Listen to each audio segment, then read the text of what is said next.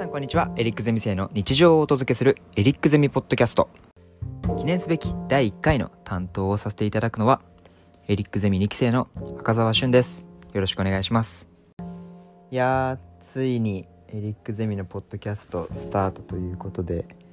というのもこのプロジェクト自体は昨年の10月ぐらいかなにポッドキャストやったらどうかっていう話が上がってまあいろいろその配信の環境を整えたりなんなりでやっと、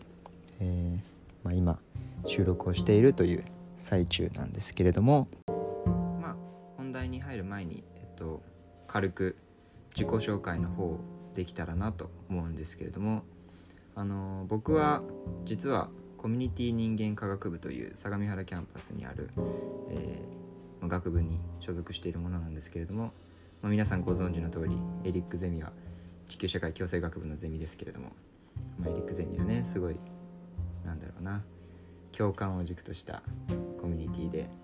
どんな人も受け入れてくれてなのであの多学部の僕がなぜかエリックゼミに入っちゃってるっていう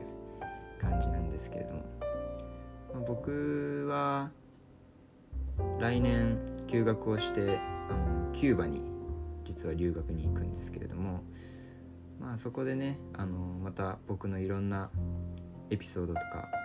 思ってることとかを話していけたらなと思うので自己紹介はその時にまた詳しくするということで、まあ、今回は第1回目ということでエリックゼミ音声メディアのミッションとかビジョンバリューみたいなところを説明してなんでこのプロジェクトを立ち上げたのかみたいなところを軽く皆さんにお伝えできたらなと思います。まあ、このエリックゼミのポッドキャストのまず、まあ、ミッションですね。はそのエリックゼミの生の雰囲気っていうものをこの音声メディアっていうものを通じて皆さんにお届けしてみんなねエリックゼミ生っていろんなこう興味関心があってそれぞれ熱意みたいなものがあってそれをこう音声メディアっていうもので伝えていって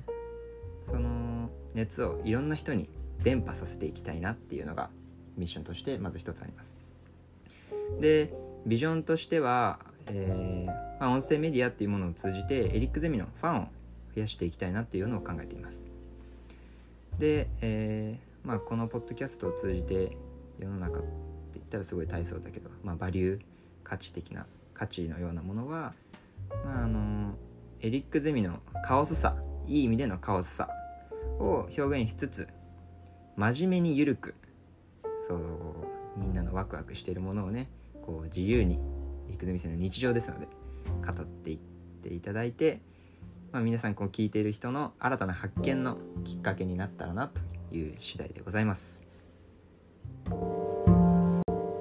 のエリックゼミ生の音声メディアの投稿頻度っていうのはまあ、えー、最初はちょっと不定期にはなってしまうかなとは思うんですけれども週に23本をめどに投稿していけたらなと考えています。で